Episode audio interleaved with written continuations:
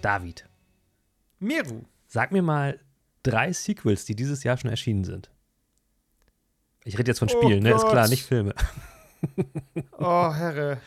Spontan, spontan, spontan. Äh, shit, die, ach Mist, ich kann doch nicht mehr sowas wie FIFA sagen, ne? Die kommen immer erst im Herbst. äh, und zählen auch nur so halb. Ähm, achso, Horizon Forbidden West, Sehr gut. Dying Light 2. Okay. Äh, und noch irgendwas im Februar? Hier, äh, Shadow Warrior 3. Ja, okay. Ist das dieses Jahr erschienen? Ja. Ah, ich verwechsel das glaub immer schon. mit diesem von Mimimi, diesem, diesem Tacti Shadow Tactics. nee, war- das ist Desperados 3. Nee, ja, es gibt auch von den, die hatten vor Desperados, hatten sie auch dieses. Achso, Shadow Tactics. genau, ja. das verwechsel ich Das immer. ist mit den, mit den Samurai Ninja. Ja, ja, richtig, richtig. Ah. Ja, ich versteh, kann verstehen, ja. Ich glaube, die Ästhetik ist auch sehr Ähnliches ähnlich. Setting, komplett unterschiedliches Spiel. Ja, ja, aber die Ästhetik ist sich, glaube ich, sehr ähnlich. Deswegen habe ich es immer irgendwie verwechselt. Egal. Ja, Ja, also ja, das, äh, das wären meine drei Kandidaten. Und was hast du so anzubieten, was ich jetzt noch nicht genannt habe? äh, nichts. Ich habe doch keine Ahnung. ich mache mir doch da keine Gedanken drüber. Ich denke mir nur die Frage aus. Ja, äh, die Frage ist ja, welche Sequels hast du gespielt? Hast du Horizon Forbidden West gespielt mittlerweile? Nee, ich, ich, ich kämpfe noch mit mir. Also ich, ich muss es spielen. Ich muss es spielen. Ja, ja. Aber ich, ähm, ich ich will das Geld gerade nicht ausgeben. Vielleicht gucke ich Ja. mal auf Kleinanzeigen.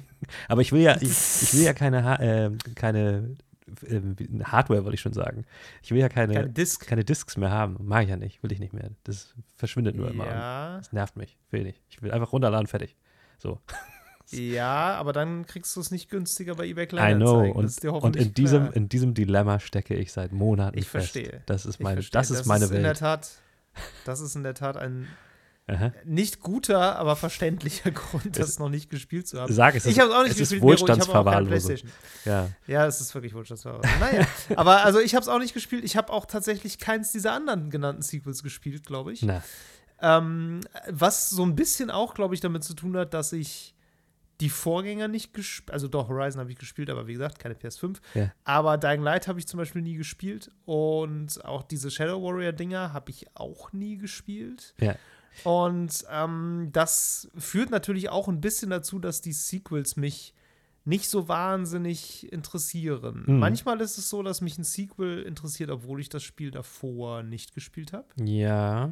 Ähm, Selten aber, glaube ich. Das kenne ich und ich habe ja irgendwie die Angewohnheit, ich mag dann nicht das Sequel spielen, weil ich immer denke, ich muss erstmal das von Anfang an erlebt haben, wobei das Stimmt, du, Ja, ja, stimmt. ja. Du musst immer erstmal alles durch, alles davor, Wobei- ne? so historisch korrekt aufgearbeitet. wobei das auch nur auf narrative Spiele zutrifft. Also ich würde jetzt nicht sagen, dass ich bei FIFA ja, in den 90ern anfangen musste, um sie zu spielen oder so. wenn du die Karriere des FC Bayern nicht von den Anfängen in allen FIFA-Teilen mitverfolgt hast, Und- dann kannst du leider nicht FIFA 23 Und bei oder wie, wie heißt das jetzt? EA Sports FC ja genau, 23 total einfach zu spielen? merken. EA Sports FC 23 24. nee, warte mal. Einfach. Dieses Jahr kommt ja noch eins raus, also muss es 24 sein. Ob, ob die dann ja. wieder bei, ob die dann wieder bei äh, 1 anfangen oder ob die dann bei 24 weitermachen, man weiß nicht. Nee, und ich habe keine Ahnung, bei- das interessiert mich auch nicht. bei sowas wie Call of Duty würde ich jetzt auch nicht sagen, dass ich, also, weißt du? Also habe ich Ja. nicht das Gefühl. So.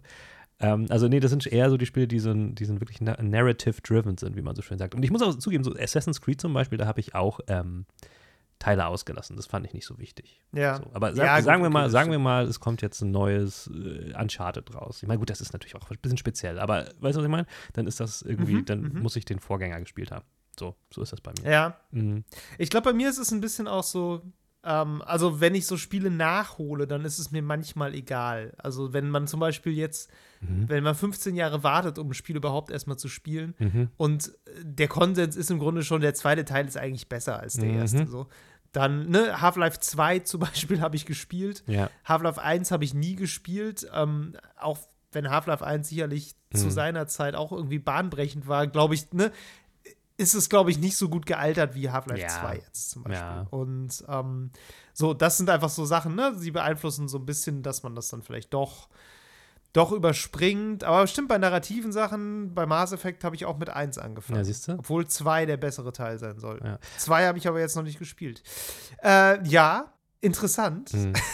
Ähm, Mero, lass uns da doch Ja, einfach im zweiten Teil dieser Folge mal so richtig ausführlich drüber sprechen, mal richtig einsteigen. wie wir das hier so zu unserer Gewohnheit gemacht haben. Ja. Und ähm, Genau, ich würde sagen, bis dahin erzähl du mir doch vorher erstmal, was du in den letzten zwei Wochen so gespielt hast. Ja, sehr gerne, David. Ich habe ähm, mich mit einem Spiel befasst, über das wir schon mal gesprochen haben. Und zwar weißt du garantiert noch, wie ich dir erzählt habe, von Sifu. Mhm. Ein, ja, Kung-Fu-Spiel. Das ist eine Art ähm, Story-driven Kampfspiel, wo man halt durch verschiedene Level durch muss und ähm, ja, fünf verschiedene Bosse besiegen muss. Und das Spiel ist eher anspruchsvoll, sage ich mal so. Und ich habe damals auch schon mhm. gesagt, ja, ich habe mich da total drauf gefreut im Vorfeld, weil es ähm, mich total angesprochen hat im Sinne der Ästhetik und so weiter und so fort. Und ich auch die Idee cool fand, dass es halt mh, mm, ein Game ist, wo du mit dem Controller halt in dieses, dieses, diese Kampftechnik so ein bisschen reinfuchsen musst. Mhm. Aber ich habe da auch schon gesagt, dass mich dieses, diese, der Anspruch äh, ja doch ein bisschen härter getroffen hat, als ich vielleicht vermutet habe. Und ja, dann haben viele vielleicht mitbekommen, es wurde dann jetzt auch ein Update nämlich veröffentlicht, was auch verschiedene Schwierigkeitsgrade eingeführt hat. Und das habe mhm. ich direkt mal ausprobiert. Es wurde tatsächlich nicht nur ein leichterer Schwierigkeitsgrad eingeführt, sondern auch ein schwererer für die Leute, die gerne noch mehr Herausforderungen möchten. Und äh, der mittlere ist also der normale geblieben und es wurde dann auch ein Schüler Modus, ne, der sich ein leichterer eingeführt. So, mit dem, mit dem habe ich mich beschäftigt. Natürlich ging es ne, von vielen Leuten los.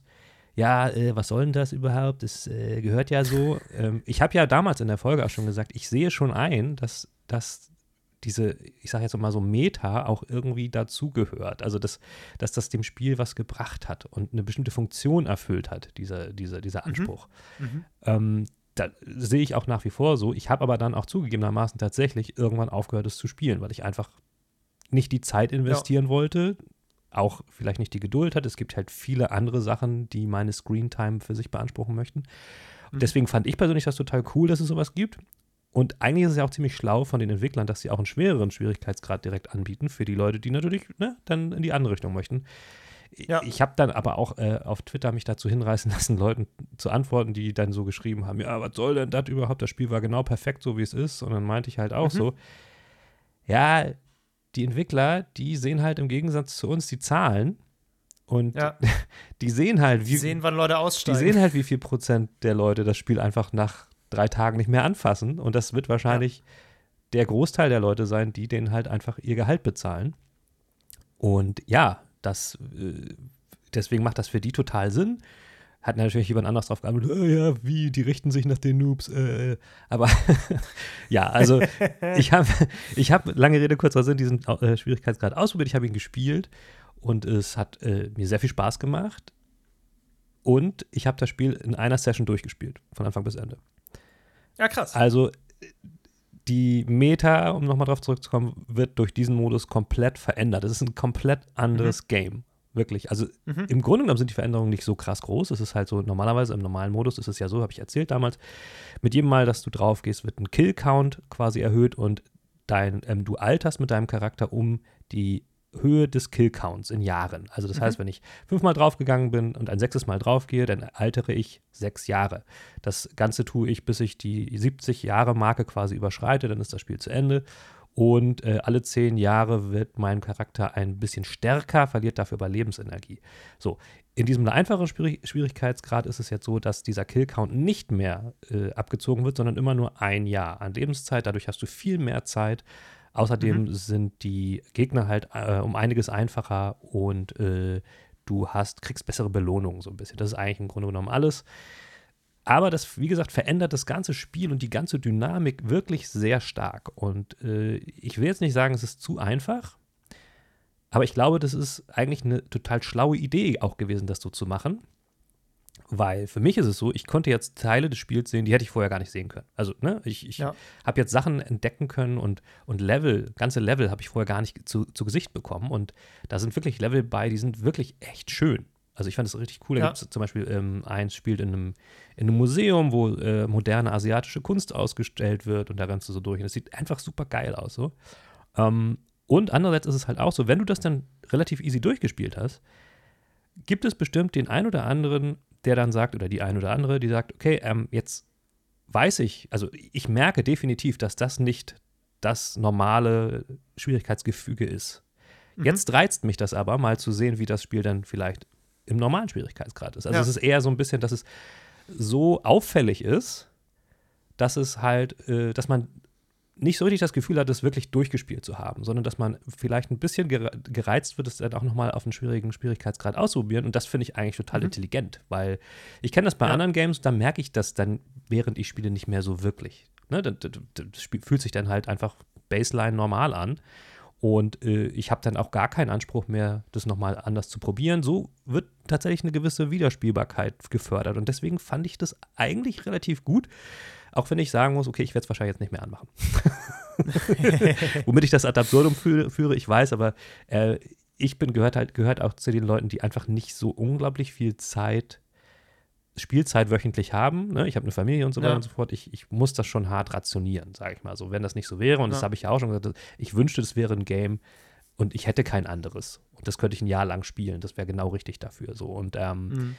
wie gesagt, bei mir ist das nicht der Fall. Ich habe jetzt noch eine, ein Pile of Shame mit 73 anderen Games, die ich dann nochmal spielen will. Aber ich glaube, das, was die Entwickler da gemacht haben, war das Schlauste, was sie tun konnten für die äh, Wiederspielbarkeit. Genau. Ja.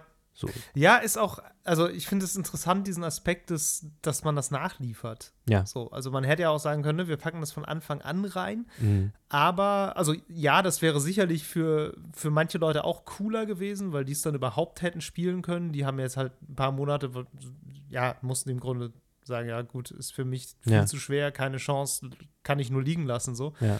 Ähm, für die wäre es natürlich schön gewesen, wenn der Modus von Anfang an da geblieben wäre. Aber jetzt gerade für Leute wie dich, die sagen so, ja, ich habe da generell Bock drauf, mhm.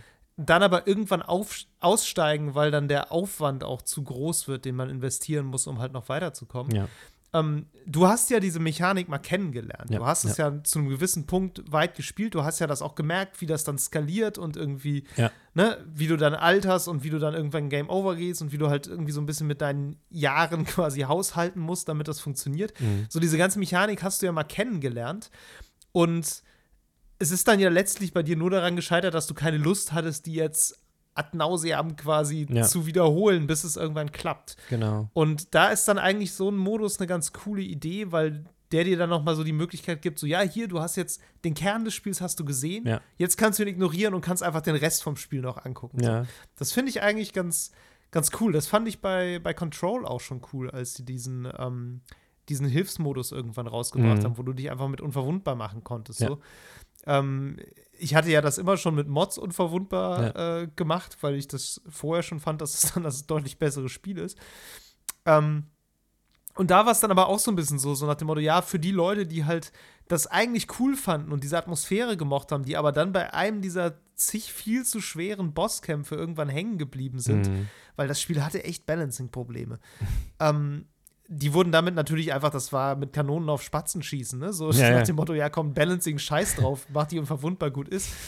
Ähm, und die hatten dann aber die Chance jetzt, okay, jetzt spiele ich es doch noch weiter, jetzt spiele ich es auch zu Ende, weil so lang ist es dann auch gar nicht ja, mehr so, ne? Dann hast du auch irgendwie die Chance, da durchzukommen und dir auch alles anzugucken. Es gibt ja wahnsinnig viel zu sehen auch in diesem Spiel und zu lesen mhm. und zu entdecken und das ist von der Atmosphäre total toll. Und wenn du die Roadblocks einfach rausnimmst, bleibt da immer noch eine ganze Menge übrig, was du dir angucken kannst. Und es ist eigentlich ziemlich schön, dass sie sowas dann nachgeliefert haben. Ich weiß aber auch nicht, ob der Effekt der gleiche gewesen wäre, wenn es von Anfang an drin gewesen wäre. Das habe ich nämlich wiederum, jetzt auch überlegt, ne, mit, ja. es hätte anderen Leuten wiederum geholfen, muss man immer sagen so. Das stimmt. Also ich habe mich jetzt eher so ein bisschen gefühlt so als jemand, der ich habe es ja sogar gepreordert, weißt du, ohne halt ja. gesehen, also da konnte ich ja noch nicht wissen, was mich da so konkret erwartet. So habe ich jetzt noch eine Möglichkeit, so trotzdem noch ähm, teilzuhaben. Ich dadurch, dass ich es halt auch nicht als Hardware, äh, ich sag schon wieder Hardware, als Disk gekauft habe, äh, konnte ich es also auch nicht unbedingt weiterverkaufen. Deswegen ist es für mich natürlich eine coole Sache, dass es so nachgeliefert wird. Ähm, ja. Und insofern finde ich, ist es halt auch ein Mehrwert für die Leute, die halt blind erstmal den quasi in, in, in, in Invest gegangen sind. So, ne? Also ähm, ja. das finde ich schon, finde ich, fand ich ein gutes Gefühl. Es ist, wie gesagt, auch wirklich nicht nur, dass ich dadurch einfach so mehr sehe, beziehungsweise doch, also es ist so, dass ich mehr sehe, aber es ist halt auch einfach ein eindeutig komplett anderes Spielgefühl, weil in dem anderen normalen Modus ist es tatsächlich ja so, dass du einfach die Level einfach immer nochmal neu probierst und nochmal spielst und nochmal spielst und nochmal spielst, um dann, um mit einem möglichst niedrigen Alter ins nächste zu kommen. Und das fällt völlig ja. weg. So, das fällt, du rennst ja. da einfach durch. Also ich habe es mit einem, ich habe es mit einem Run durchgemacht. So, das heißt, dadurch, dass der mancher eben schon die Differenz zum normalen Spielgefühl so groß ist, ähm, fühle ich mich jetzt auch nicht quasi, ach, wie soll ich sagen, äh, behumst um irgendwas. So, weißt du, ich merke, ich, Ja, ich weiß, ja. das ist was anderes. So, und deswegen ist es auch okay für mich. Ähm, ja, also ich, ich bin auch unsicher, ob das jetzt anders gewesen wäre, wenn es von vornherein drin gewesen wäre. Dann hätte ich wahrscheinlich irgendwann einfach nur runtergestellt oder so, schon so begonnen ähm, und hätte das nicht so kennengelernt. Wobei, naja, ich weiß nicht. Meine andere, die kaufen sich das jetzt und können auch mit, mit dem leichten Schwierigkeitsgrad anfangen. Man weiß es nicht. Aber ey, Ja, ist schwer zu ist sagen. schwer zu sagen. Schwer zu ich sagen. fand, es war einfach eine, eine ziemlich, eine, also ein ziemlich gutes Erlebnis, das jetzt nochmal durchgespielt zu haben. Es fühlt sich jetzt so ein bisschen wie ein geschlossener Kreis an. Okay, sehr gut. Genau. Also hast du Bock auf Seafood 2, um mal beim Thema zu bleiben. Wir werden sehen. ja, David, was hast du gespielt? Ähm, ich habe ähm, zwei Spiele angespielt, zwei kleine. Eins will ich nur mal kurz erwähnen, weil ich mir extra zwei rausgesucht habe, weil ich dachte, wenn ich nur das raussuche, ist die Gefahr zu groß, dass du das spielst, Okay. weil ich weiß, dass dich das wahrscheinlich auch interessiert. Oh, jetzt bin ich ganz gespannt. Nämlich Track to Yomi. ah. Hast du davon gehört? Ja, ich habe es ich hab, ich gesehen im Game Pass und dachte, das, ist, das interessiert mich. Ja, guck, siehst du, das dachte ich mir nämlich. Äh, Ich habe da nämlich mal reingespielt. Es ist ein, ein Side-Scrolling, ein cinematisches Side-Scrolling-Adventure, würde ich sagen. Und zwar ein Samurai-Adventure. Also, Ja. es ist auch so wie Ghost of Tsushima ja auch. Ja. So eine Hommage an diese alten schwarz-weißen Samurai-Filme. Ja, so sah das für mich Ghost of. Tsushima war natürlich nicht schwarz-weiß, es war halt irgendwie, gab so einen Filter, aber den man anschalten konnte. Und das ist aber jetzt tatsächlich komplett schwarz-weiß und ist einfach so, du läufst, spielst halt so einen Jungen, so einen Samurai. Ähm, Im Tutorial später ist der älter so, aber ich erzähle nur vom Anfang jetzt, Mhm. weil ich nicht so weit gespielt habe. Du läufst halt im Grunde einfach immer so von rechts nach links oder von vorne nach hinten, je nachdem, wie die Kamera gerade ist, weil das ist so ein bisschen das Besondere an dem Spiel. Du läufst immer so quasi einmal quer über den Bildschirm und am anderen Ende wieder raus und dann Ah. wechselt immer die Kameraperspektive früher. sozusagen. Und genau, so, so wie früher. ähm, und dabei musst du halt immer gegen so, ja, gegen Gegner kämpfen natürlich, ne? Also die greifen dich dann an, du musst mit deinem Schwert halt blocken. Und es wird halt belohnt, immer zu blocken und auf den richtigen Moment zu warten. Also einfach losdreschen funktioniert halt nicht. Hm. Ähm, so, da stirbt man relativ schnell. Das ist auch im Grunde Gameplay-mäßig bisher eigentlich schon, schon alles. So, du musst einfach nur gegen diese Gegner kämpfen und äh, diesen Pfad entlanglaufen, der wirklich sehr klar vorgezeichnet ist. Und dann gibt es halt so eine typische, typische Rache-Story, soweit ich das bisher absehen kann. Okay. Ähm, könnte, also wenn man, wenn man so, so Filmsachen mag, dann ist das cool, glaube ich. Es ist Was meinst du denn damit? ist es. so Filmsachen. Naja, wenn, ne, wenn man sich dafür begeistern kann, dass irgendwie coole Kameraperspektiven gewählt ah, okay, werden, zum okay. Beispiel. Ja. So, dann, dann findet man in diesem Spiel, glaube ich, so, so sehr interessante Dinge, auch so einzigartige Dinge. Ich glaube, es gibt später auch so Kameraperspektiven, die sind so ein bisschen, du bist in so einem zerstörten Dorf und läufst da rum und besiegst halt die Leute, die dieses Dorf zerstört haben. Und dann gibt es so Perspektiven, du läufst in so einen Bildschirm rein und dann, dann ist es sozusagen, als würde die Kamera hinter so einem Bretterstapel hocken und dich von da aus beobachten, während du deine Figur da steuerst. Ah. So ein bisschen, als würde, würde deine Spielfigur von den Leuten gesehen, die sich in diesem Dorf vor den Banditen versteckt haben. So. Also Okay. das macht ganz viel mit solchen, solchen Kameratricks so. Ähm, Oh, das sieht dabei mich. einfach auch Hm. sehr, sehr schön aus. So. Also auch schöne, schöne Landschaften, äh, sehr opulente Landschaften auch, wenn man bedenkt, dass irgendwie nur 5% des Bildschirms überhaupt Spielfläche sind, weil es nur so ein Pfad ist, den du langläufst. Und der ganze Rest ist halt Kulisse, aber krasse Kulisse. Okay. So. Ähm, wie gesagt, ich hatte fast ein bisschen gedacht, dass du das auch gespielt hast, weil ich ja weiß, dass du äh, da so, ne, wie Sifu ja auch, ist ja, Ja, auch so ein äh, genremäßig sehr ähnlich. Ich hatte es auch vor. Ich hatte es auch vor. ja. Aber ich habe dann, Ja, guck, ich hab dann äh, im Game Pass das andere Spiel genommen, was da noch neu erschienen ist. Und ich bin jetzt sehr gespannt, ob du von dem erzählst. Ha. Okay, mal gucken. Ich habe Loot River gespielt. Nein, okay, das war nicht das, was ich, Ha. noch, was ich noch angeguckt habe. Genau. Das wäre nämlich mein anderes Spiel, äh, was ich noch gespielt habe. Loot River, ich weiß nicht, hast du davon gehört? Überhaupt nicht, nein. Ich musste in der letzten Woche eine kleine Klatsche in meiner jetzt nicht wahnsinnig großen, aber doch für mich in meinem Herzen getragenen Ehre als äh, Spiele, in Anführungszeichen, Journalist Okay. äh, hinnehmen, weil ich Loot River schon eine ganze Weile beobachtet habe so und das sah für mich echt aus wie ein Hit. Ich dachte so, das, das sieht so aus, als wäre das auch so bei Twitch so das, nä- das neue Loop Hero. So Okay. wahrscheinlich habe ich mich ein bisschen von der Optik leiten lassen. Loot River ist eine Mischung. Jetzt kommt das absolute Bullshit-Bingo, pass auf. Okay. Es ist ein Pixel Art, Roguelike, Souls-like. so. Ähm, mit prozedural generierten Levels. Wird immer besser. Und ähm, es ist kombiniert mit einem Tetris-artigen Puzzlespiel. What? Ja, und jetzt pass auf. Mhm. Du spielst eine, eine Spielfigur, ist ein bisschen Dead Cells ähnlich von der Optik her Aha, vielleicht. So, also auch so pixelig, aber relativ detailliert. Auch dann 2D? Auch, ähm, auch 2D, Okay. aber Perspektive von äh, so isometrisch, Ja, also okay, so schräg okay. oben. So. Aber ne, so Pixelart, wie man das so kennt. Und ähm, du spielst halt einen Krieger, Mhm. namenlos, glaube ich, ist natürlich wieder so eine völlig rätselhafte Welt. Ne? Kein Mensch weiß, was da abgeht. Übliche, und ja, äh, die mhm. Leute sterben nicht so richtig und sind aber auch nicht so richtig am Leben. So dieses übliche Gedöns, was du halt für so Roguelites häufig brauchst. Ja. Und ähm, die, der Großteil dieser Welt wird eingenommen von einem riesigen Fluss. Also es besteht eigentlich alles aus Wasser. Ah. Und du läufst immer auf so Plattformen, die da im Wasser schwimmen. Das sind so, so Kisten im Grunde. Okay. Und wenn du auf so einer Plattform stehst, kannst du dann, also mit dem linken Stick zum Beispiel am Controller steuerst du deine Figur und mit dem rechten Stick steuerst du dann die Plattform. Öh. Und die Plattform sieht halt aus wie so Petrominos, also äh, Tetrominos heißen die, ne? Ja, genau. ja. Äh, wie diese Tetris-Bausteine im Grunde.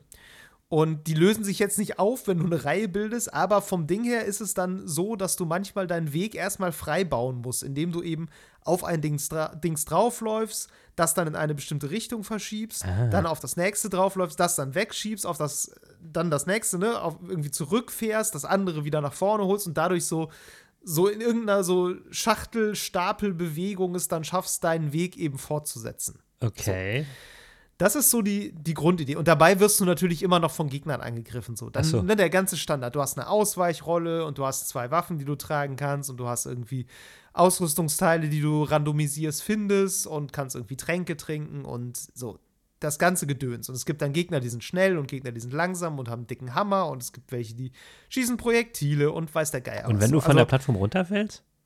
Kannst du nicht. So, du okay, kannst okay, nicht von der okay, Plattform das ist gut. Die Platt an den Plattformenden ist einfach Schluss so. Das, Ah. äh, das wäre das wär fies. Ja, eben. nee, das geht nicht. Also da, da geht es einfach nicht weiter. Und du musst eben dann immer so ein, immer so ein bisschen taktieren, ne? Auch mit den, wenn du auf so einer Plattform stehst und dann siehst du schon, die Gegner stehen dann am Ufer und dann fährst du natürlich dahin und dann springen die auf deine Plattform Mhm. drauf. Dann schaffst du es auch manchmal, dass du die dadurch so ein bisschen vereinzelst, also nur ein paar auf deiner Plattform sind und du die Plattform dann wieder wegziehst. Ah. So, ne? Also da gibt es auch noch so ein bisschen eine taktische Komponente, die, zumindest am Anfang jetzt noch nicht so wahnsinnig stark ausgeprägt ist, aber sie ist ein bisschen da. Ansonsten ist es wie immer viel Synergien von irgendwelchen Waffen finden, ne? So irgendwie Okay. ein, ein Bild zusammenstellen in deinem Run und dann eben dich möglichst weit durchkämpfen. Gut, und dann irgendwann stirbst du halt und fängst wieder von vorne an. So. Wie das immer so ist. Ja. Ähm, und alles daran sah für mich eigentlich aus nach, ja, ich glaube, das finden Leute geil. Das ist irgendwie, irgendwie so ein Ding, das könnte funktionieren. Okay, aber Tut es nicht so richtig. also, erstmal jetzt von der Hit-Komponente aus gesehen, ich glaube, als ich zuletzt geguckt habe, hatte das irgendwie, haben das 80 Leute bei Steam gespielt. So, ist es halt im Game Pass, ja, da werden sicherlich noch ein paar, mal, ein paar mehr Leute mal spielen, aber auch bei Twitch, das spielt überhaupt keine Rolle. Also so okay. drei bis fünf Zuschauer keine Rolle. Ähm, ja, und ich habe es dann auch ein bisschen gespielt und es, es verspricht mehr, glaube ich, als es hält. Also es sieht auch, glaube ich, toller aus, als es eigentlich ist. Aha. Es sieht, es sieht wirklich cool aus. So. Es hat auch so ein ziemlich geiles Artwork mit so, so einer Stadt, die dann im Hintergrund aufragt und so in dieser Pixel-Art-Optik. Und also, wenn man das so sieht, auch so die Kämpfe, das ist alles ganz schön flashig und sieht einfach sehr responsiv aus und auch durch diese Plattform, die sie verschieben, sehr cool und auch sehr eigen. Also es hat Mhm. auch so eine, so eine etwas surreale Komponente, weil du eben nicht einfach durch eine Welt läufst, sondern die Welt aus so, aus so schwimmenden Tetris-Steinen besteht, Mhm. Auf denen du dann wie so ein Fährmann irgendwie rumnavigierst, um dann ans andere Ufer zu kommen und da dann Ich weiterzulaufen. muss irgendwie an Hades Ähm, denken die ganze Zeit, aber ich weiß auch nicht genau warum. wahrscheinlich. Ja, das ist, ja. So, ein, das ist so ein bisschen, als wenn du die Passagen in, in, der, in dieser Unterwelt, ja. weißt du, diese Feuerunterwelt bei Hades, wo du immer mit diesen Booten weiterfährst, ja, als wenn du die Passagen nur hättest und die selber steuern könntest. Okay. So, so, wenn du es dir vorstellen kannst. Okay. Die Perspektive ist auch genauso, es ist nur ein bisschen pixeliger. so. Ähm, ja, es, es ist schon okay. Ich glaube, es ist auch irgendwann relativ schwer. Also ich bin auch noch nicht weit gekommen. Und ich glaube, das wird auch echt noch wesentlich härter, als es am Anfang natürlich ist. Ähm, ja, ich, ich glaube, das Problem ist einfach für mich so ein bisschen, es ist dann doch ein bisschen zu sehr was, was man echt schon zigmal mhm. in einer ähnlichen Weise gesehen hat. Und dafür ist es dann irgendwie zu wenig neu. Ja. So. Mhm. Also das einzig wirklich Neue ist eben diese, diese Puzzle-Mechanik, wo du den, den Weg immer neu bauen musst. Das ist innovativ und das ist auch einigermaßen interessant, aber das täuscht jetzt auch nicht darüber hinweg, dass der Rest halt wirklich 0815 Dungeon Crawler ist. So. Und äh, kann sein, dass da später noch die absolut krassen Waffensynergien kommen, aber bisher ist es halt einfach sehr viel einfach kloppen, ausweichen, ähm, ohne dass da jetzt viel Interessantes passiert. Ja. So, und das ist, ähm, ja, ist alles nicht schlecht. Auch wenn ich, ich habe mal in die Steam-Rezension geguckt, da sind Leute, die sich, glaube ich, wesentlich mehr mit solchen Spielen auskennen, die da noch ganz andere Kritikpunkte haben. So, ne? okay. ne? Mit irgendwelchen du, weiß nicht, iFrames und was es dann immer alles gibt, ne? Und irgendwie Attack-Queuing, was dann nicht richtig funktioniert okay, und dass dann ja, Angriffe ja. ignoriert werden, wenn du irgendwelche Tasten drückst und dass da irgendwie die Gegner komisch schlagen und die Hitboxes komisch sind. So alles so Sachen, ne? Wo ich zwar merke, okay, ich treffe den nicht so richtig, aber wahrscheinlich liegt es an mir. so. ähm, also auch da scheint einfach so ein bisschen auf technischer Ebene, ja, scheint da nicht so richtig, ähm, das noch nicht so richtig rund zu sein. Mhm. Mm. Aber es ist vom kleinen Entwickler wahrscheinlich nicht unbedingt irgendwie was äh, Bekanntes. Ja, ja, ja, ja, okay. das ist ein, ist ein Indie-Studio. Ja. Ich glaube, aus, aus der Slowakei. Ja. Ich glaube, ja. Na gut. Ähm, ja, also ja, kleines Indie-Spiel. Ich dachte halt so ein bisschen, ne, es wird jetzt so der, der Hit, auch weil, weil jetzt gerade so ein bisschen die Zeit für so einen Hit ist. Mhm. Es kommt gerade nicht so richtig Großes mhm, raus. Mhm, ja. Äh, deshalb, ne, das ist ja immer so, wenn so eine, so eine Phase ist, das ist ja immer so ja. ein ein Hitvakuum. Sehr volatiles Gefüge, genau, ein Hitvakuum. und da kann dann so ein, so ein kleines Indie-Ding, kann da ganz schön reinprasseln ja, manchmal. Das stimmt. Ähm, ja, aber das ist es, ist es nicht. Okay. Hm. Auch bisher. Ich weiß nicht, vielleicht entdeckt das übermorgen irgendein Riesenstreamer und dann sieht es wieder anders aus. Hey, ich meine. Glaube ich aber nicht so richtig. Du weißt, äh, Fortnite war zuerst ein Flop, ne? Bis, ja, ja, ja, bis sie den Spielmodus geändert sowieso. ja, also wie gesagt, das habe ich gespielt äh, so ein bisschen und ähm, ja, hat mich nicht komplett überzeugt, muss ich sagen. Ähm, Schade. Muss auch mal geben. Ja, man kann nicht alles Aber machen. ich meine, es gibt genug Leute, die sowas mögen und die sich auch nicht daran stören, wenn es immer wieder das Gleiche ist, so. Ja. Da kann man sicherlich auch, wenn man da Bock drauf hat, richtig auch Spaß dran haben, so. Mm, für mich war es ein bisschen zu, zu generisch in der Hinsicht. Aber. Okay. Kommt vor. Vielleicht gibt es davon ja irgendwann mal ein Sequel. Ähm, Loot River 2. das dich dann völlig überzeugt und ähm, was so ein Sequel ausmachen muss, damit es dich dann auch überzeugt. Das besprechen wir jetzt am besten nochmal in dem Hauptteil unserer Folge. Ja. Miru, sag mal, hatte ich ein äh, Spiele-Sequel schon mal so richtig krass enttäuscht? Uh, gute Frage. Boah. Äh, warte mal, warte mal, warte mal, warte mal, warte mal. Ja, nee, also ich bin, ich bin generell jemand, der. Ich, ich bin ja immer viel zu gnädig. nee, das ist ja tatsächlich so. Also ich habe ich hab ja auch mal eine Zeit lang ähm, so Filmkritiken geschrieben und ich habe danach immer gedacht, mhm. ey, ich bin, ich bin einfach viel zu lasch. Die anderen ver verreißen immer und ich sehe immer irgendwas Gutes da drin. Und ja. ich glaube, das habe ich meistens auch bei, bei, bei Games, obwohl ich ja die, die allerschlechteste Games-Rezension, die ich jemals geschrieben habe, war die für ähm, Need for Speed ähm, welches war es nochmal? Payday oder was? Hieß das so? Payday? Oh ja, ich erinnere ja. mich. Irgendwas mit die Kurve nicht gekriegt, das, war die Headline, glaube ich. War, nee, nee, nee, nee, nee, anders. Irgendwie hätte verschrottet werden. Keine Ahnung, hätte auf dem Schrottplatz. Also, das war wirklich das Schlimmste, was ich hier Ja, yeah, es war, es war ein Verriss, das oh, ist wahr. Das, und das war wirklich, und das muss schon was heißen, wenn ich, wie gesagt, sowas mache. Und das fand ich wirklich schlecht. Das ja. ist ja auch ein Sequel. Insofern. Ähm, das ist ein Sequel. Und ich habe mich sogar, das ging so weit, dass ich Jahre später beim Elektrofachgroßhandel ähm, an der Kasse stand und vor mir ein Typ hatte das Spiel und äh, hat es wahrscheinlich von 1990 irgendwie im Ausverkauf gespielt. Und ich Ja. habe sehr mit mir gerungen, ihm nicht zu sagen, kauf es dir bitte nicht, weil es ist einfach so scheiße. Ich habe es nicht gemacht, er hat es gekauft. Ich, ich, er sah Ja, aber auch aus, als wenn ihn das glücklich machen würde, so ganz ehrlich. Also es gibt ja auch Menschen, für die ist das einfach das Richtige. Nee, ja, also da würde ich sagen, das hat mich schon sehr enttäuscht, ja. Ja, Vielleicht auch zu Recht. okay, da, das heißt, du hattest auch Besseres erwartet oder? Ähm, Ja, ich hatte- Weil enttäuscht werden kann man ja eigentlich nur, wenn man ne, vorher denkt, ja, wird bestimmt geil. Ja, naja, gut, ich meine dann, das ist, das ist von EA, ne? Insofern. Ähm, Das ist von EA, das ist richtig. Was, was, was willst du mir damit sagen? Naja, das, was ich daran so schlimm fand, ist, dass das, ähm, das Tuning-System lief über, über Sammelkarten, die du kaufen musstest. Ach ja, das war die Phase. Ja, ja. Und äh, ganz ehrlich, das gehört für mich nicht in ein Rennspiel rein. ja, Und ja, das sieht EA anders. das sieht EA halt anders. Die haben halt gedacht, das ist doch für alle cool, wenn man irgendwie Kartenpacks irgendwo kaufen muss oder als Lootbox Ja. erspielt. Ja, und fand ich nicht so gut, ne? Insofern Ja, Ja. verstehe ich. Verstehe ich.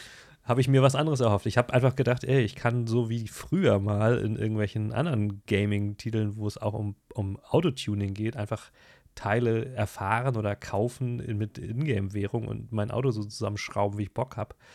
Und Ja. mittlerweile haben die meisten Serien in der Reihe sich, äh, in der, in der Richtung sich ja auch wieder auf sowas berufen. Gefangen. Also habe ich ja irgendwo ein bisschen auch recht gehabt.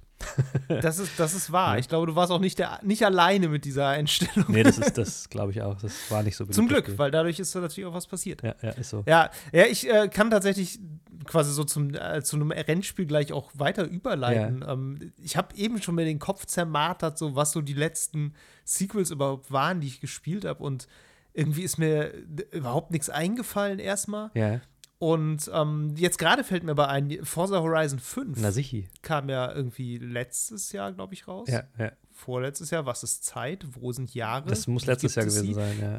Ich glaube ja. ähm, genau, und ich, ich habe ja Forza Horizon 1 bis 3 nie gespielt. Forza Horizon 4 war so mein erster Kontakt damit. Das habe ich auch sehr viel gespielt und sehr lange, Mhm. weil ich das sehr, sehr, sehr mochte und den ganzen Ansatz sehr mochte, dieses völlig niedrigschwellige einfach rumbrettern, Ja. so in schöner Landschaft mit vier Jahreszeiten so. Und Forza Horizon 5 war dann ja jetzt, ähm, ist ja von Großbritannien dann sozusagen nach Mexiko, Mexiko, gegangen. Ähm, und das war für mich so ein bisschen, ich war jetzt nicht enttäuscht. Mhm. So, kann ich nicht sagen, weil ich hatte schon Spaß damit. Ähm, es war auch, glaube ich, das, was ich erwartet habe. Aber es fühlte sich halt trotzdem so ein bisschen so an, als würde es eigentlich nicht genug Schritte machen. Okay. So. Ja. Ich meine, klar, es war eine komplett neue Karte, ne? es war eine riesengroße neue Welt, es war alles komplett neu so. Also man kann denen ja jetzt nicht vorwerfen, dass sie irgendwie am Aufwand gespart hätten. Auf keinen Fall. Das meine ich gar nicht. Aber das, die ganze Kernkompetenz dieses Spiels war irgendwie so, so ausgereift für mich schon im Teil davor, Ja. dass es für mich jetzt nicht so richtig gereicht hat, die einfach auf eine neue Map zu setzen.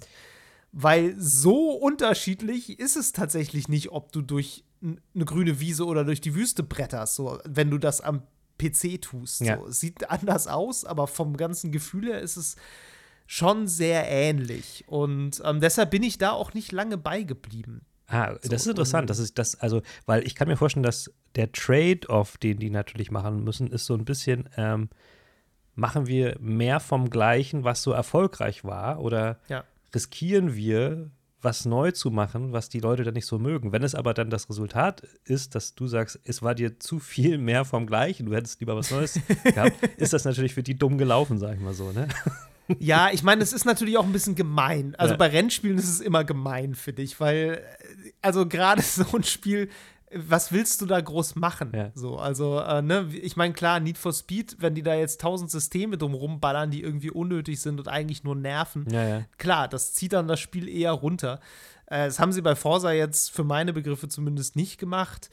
Ähm, und irgendwann, ja klar, es ist Autos, Autos fahren. Ja. Autos fahren in schöner Landschaft. So klar, da gibt es dann irgendwie noch Quests und Voicelines und so weiter, die immer super cheesy sind, aber okay. Stimmt. Äh, und ja. Radiosender, die auch irgendwie alle super cheesy sind. Mhm. Ähm, ja, aber wie gesagt, ne, das war für mich so ein Fall, wo ich dachte, ja, das ist halt, das ist ein ausgewachsenes Sequel. Also es ist jetzt nichts, wo ich sagen würde, ja, das, das hätte jetzt auch ein DLC sein können, Leute. So, das gibt es ja auch manchmal, dass Ja. man so das Gefühl hat, so, ja, Ja. komm, so viel Neues ist das jetzt hier nicht. Ähm, das auf keinen Fall. Das war ein völlig äh, neu gemachtes, komplett großes äh, Spiel mit unfassbarem Aufwand. Mhm. Ähm, aber ja, es war einfach so ein bisschen so, es war, ich war einfach, glaube ich, noch gesättigt von Forza Horizon 4 und Forza Horizon 5 war dann zu sehr ähnlich. Und genau das ist, glaube ich, das andere Ding, da das halt relativ, in Anführungszeichen, relativ nah aneinander erschienen ist, ähm, hast du natürlich auch einen anderen Blick drauf, als zum Beispiel jetzt bei Gran Turismo 7, was gerade rausgekommen ist, erst, auch dieses Jahr, Ja. ein Sequel, das seit Ewigkeiten kein äh, Teil davor hatte.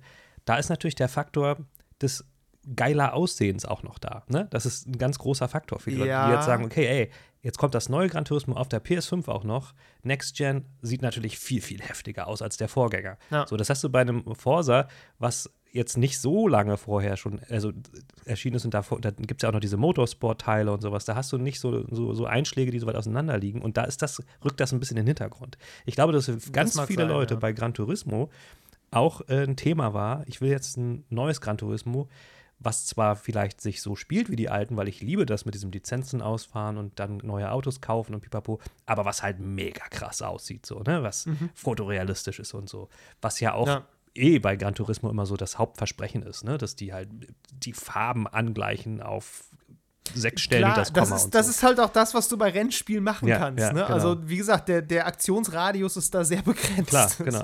ähm, du kannst äh, ein realistischeres Fahrgefühl versprechen und du kannst geilere Optik versprechen. Exakt, so. exakt. Weil das ist, es ist halt ein Simulator. Ja, Ja. Der, das muss er halt können. Wobei bei, Hor- bei, bei Und- Forza Horizon ist natürlich dieser Multiplayer-Faktor auch noch da, dass du dann natürlich dann auch noch da machen kannst, okay, hey, wir können auf irgendeine neuartige Art und Weise mit allen unseren Kumpels gleichzeitig in der Open World rumballern. So. so. Klar. Das Klar. Ne, kann so ein Gran Turismo nicht bringen. Insofern, ja, die, die Möglichkeit gibt es auch noch. Also, Ja, ja. ähm, das sind, äh, sind so Sachen, Ja. so, da hat jede Serie, jede Reihe, selbst in, in dieser Nische, eigene Ansprüche und äh, das macht es ja dann Ja. vielleicht auch ein bisschen spannend, so, ne? Ja, aber lass uns vielleicht mal aus der Nische einmal raus, weil bevor wir uns jetzt auf, über Rennspiele unterhalten, Ja. von die wir beide eigentlich gar nicht groß spielen. Unbedingt. Ähm, ich habe eben, äh, als ich drüber nachgedacht habe, wann ich zuletzt ein Sequel gespielt habe, äh, ist mir als erstes Dishonored 2 eingefallen, was schon wieder ewig her ist, dass ich das gespielt habe, aber wie gesagt, ne, Ja. so richtig fiel mir erstmal nichts ein. Das wiederum ist für mich ein Sequel, das alles richtig gemacht hat. Mhm. So, ich weiß nicht, hast du die beiden Dishonored-Teile mal gespielt? Ja, ich habe sie beide mal angespielt, ja. Okay. naja, das Grundgameplay von Dishonored kennst du ja. Immersive Sim, First Person, bisschen schleichen, viele Leute murksen oder auch nicht und äh, deine Entscheidungen prägen quasi mit, wie das Ganze ausgeht und wie sich das Ganze auch spielt. Je nachdem, wie brutal du vorgehst, verändert sich halt auch die Welt um dich rum. Genau. So. Ähm, und da hat Dishonored 2 also wirklich einfach in jeder Hinsicht richtig einen draufgesetzt. So, da, das hat mich an dem Spiel unfassbar beeindruckt, so, wo ich auch dachte, okay, krass, das war, die haben sich wirklich genau hingesetzt und haben genau geguckt, welchen Teil dieses Spiels können wir in welche Richtung wie weiterentwickeln. So. Das war absolut krass. Also du hattest erstmal einen zweiten, einen zweiten spielbaren Charakter, Ja. so, also die, die Kaiserin eben, Ja. ähm, mit eigenen Fähigkeiten. Mhm. So, die Levels mussten im Grunde auf zwei verschiedene Sets von Fähigkeiten aus, ausgerichtet sein und gebaut sein, weil das musst du ja immer mitbedenken, wenn du sowas Systemisches machst, dass das mit allem funktioniert und am besten auch noch, wenn du gar keine Fähigkeiten einsetzt, das geht ja auch, du kannst ja auch komplett ohne Teleport zum Beispiel durchspielen, es gibt immer eine Möglichkeit. Ja. So. Ähm, die haben bei diesen ganzen was wäre wenn Dingen, nenne ich sie mal, also wenn du jetzt anders handelst in einer Mission, dass dann das Outcome sich ändert, da haben sie also wirklich noch mal echt eine richtige Schippe draufgelegt, so, so Dinge wie, ne, du reist irgendwie in der Zeit zurück und machst dann da Sachen und dann verändert sich die Gegenwart, je nachdem, was du da gemacht ja, hast. ja. So. Also völlig verquerer Kram oder auch vom Leveldesign. Ich weiß nicht, ob du mal diese Clockwork Mansion gesehen hast. Du hast davon Das schon so viel erzählt, ja, ja, das war. Ja, genau, dieses Haus von diesem verrückten Erfinder, ähm, wo sich also alles verschiebt und die Ebenen sich verschieben und die Räume sich umgestalten und du siehst das ganze Räderwerk im Hintergrund, was das macht und das Haus faltet sich regelmäßig um dich herum. also diese ganzen Dinge sowas in der Konsequenz gab es das im ersten Spiel nicht. Das erste Spiel war als Grundlage mega gut und in sich auch schlüssig. Aber da hast du wirklich gemerkt, okay, das ist ein richtig geiles Sequel, weil es genau überall ansetzt, wo du noch Spielraum hattest. Ja. Und teilweise gar nicht wusstest, dass da noch Spielraum war, weil du ja nicht denkst, okay, das Level ist ein bisschen zu generisch. Ich hätte es einfach, ich hätte es gern, wenn ich hier in der Zeit reisen kann und sich das ab und zu um mich rumfaltet. So, das, ne, irgendwer hatte halt, musste halt diese Idee gehabt haben und das ist einfach, einfach krass. Ja, so. Ja. Und so ein bisschen als Kontrastprogramm dazu vielleicht noch ähm, dieser DLC, der dann dazu rauskam. Also es war ein Standalone-DLC, dieses Death of the Outsider. Ja, genau, da erinnere ich mich noch dran. Ähm, das war so meine erste Berührung mit Dishonored tatsächlich. Ähm, das habe ich aber dann irgendwie jetzt auch tatsächlich noch mal gespielt, um das mal so ein bisschen noch mal mit dem Wissen um die ersten beiden Teile quasi nachzuholen. Mhm. Ähm, und da muss ich sagen, da, da finde ich es find schlau, dass sie das als DLC veröffentlicht haben. Weil es ist zwar so ein bisschen mehr vom Gleichen, aber insgesamt eher weniger. so. ähm, also es ist ein eher kurzes Spiel, es ist mit eher wenigen Levels. Es macht jetzt auch keinen keinen super abgefahrenen Shit groß neu. Ja. Es gibt dir im Grunde nochmal eine neue Spielfigur mit neuen Fähigkeiten in neuen Arealen. Mhm. Ähm, aber nichts davon ist so aufsehenerregend wie jetzt in Dishonored 2 mhm, zum mhm. Beispiel. Es erzählt noch mal so eine kürzere Geschichte in dieser Welt und gibt auch ein ganz, also so ein, deutet so einen Abschluss des Ganzen an, so. Ähm, vielleicht auch, also weil sie nicht wussten, ob sie noch einen dritten Teil machen, weiß man ja bis heute nicht. Ja. Wahrscheinlich eher nicht im Moment. Mhm. Ähm, aber ne, es, es macht so den Bogen vielleicht noch mal so ein bisschen runder und äh, das als Dishonored 3 hätte mich tatsächlich enttäuscht, glaube ich. Da hätte ich gesagt, so, okay, nee, also der Sprung von 1 auf 2 war so krass. Ja. Das hier ist, da, dafür ist das viel zu ja, wenig. Ja, ja, das so. verstehe ich. Und insofern alles richtig gemacht, ja, ja. was die, äh, die Erwartungs-, das Erwartungsmanagement angeht, so. Weil das ist ja sowas, was bei einem Sequel, glaube ich, immer eine große Rolle spielt, Erwartungsmanagement. So, du Definitiv. willst es natürlich aufhypen ohne Ende, wie alles, ja, aber du musst natürlich gleichzeitig echt gucken, ähm, gerade wenn nicht so viel Zeit vergangen ist, mhm. dass du genug Neues bietest. Ja. Das ist äh, tatsächlich ja so ein Ding, dieses mit dem Erwartungsmanagement, je größer die IP, beziehungsweise wie, wie, je größer der Vorgänger war, desto schwerer ist es wahrscheinlich dann, einen neuen Teil zu erdenken, der dann auch für alle zufriedenstellend funktioniert. Ich finde zum Beispiel ganz interessant, ähm, in dem Zuge mal über Halo Infinite nachzudenken. Da haben wir nämlich über Halo Infinite ja. haben wir kaum gesprochen im Podcast, weil ich mich, weil ich, mal Rücksicht nehme auf dich. Du wolltest es mit Tias noch im Koop durchspielen. ja, ähm, und die will ich auch immer noch, aber die bringen ja diesen Koop nicht. Das wird ja nix. Oh. ähm, ich habe es auch, ich habe auch ehrlich ja. gesagt ähm, noch nicht durchgespielt. Ich habe es ein bisschen gespielt und da merkt man auch so ein bisschen, dass das auch ein Eiertanz war, weil da auch viele Faktoren drauf äh, aufeinander kamen. Ne? Also erstmal ist es natürlich so, dass es eine Riesenmarke ist, vor allen Dingen in den Staaten ist Halo halt das Ding mhm. so, bei den ganzen Xbox-Fans sowieso. Dann haben sie gesagt, sie wollen das irgendwie open-worldig machen. Sie wollen es aber trotzdem auch so machen wie die ersten Teile. Es muss natürlich besser aussehen und hier und da und hast du nicht gesehen. Mir hat es ja. sehr viel Spaß gemacht. Mir hat es, ähm, diese, der Grad an Open World, finde ich, den finde ich auch gut, soweit ich den gesehen habe. Mhm. Also du hast dann halt auch so eine, so eine Map, auf der du dann hinterher springen kannst und kannst dann verschiedene Missionchen äh, nacheinander angehen. Und es gibt natürlich eine, eine, Hauptkampagne, die du dann weiterverfolgen kannst, äh, muss aber so verschiedene Basen kannst du einnehmen und sowas. Ähm, und dann kommt natürlich nochmal on top dieser ganze Multiplayer-Teil, der ja ähm, dann auch noch äh, jetzt auch parallel weitergeführt wird, äh, weitergeführt wird als Game as a Service, wo jetzt ja gerade die neue Season sogar losgegangen ist und sowas.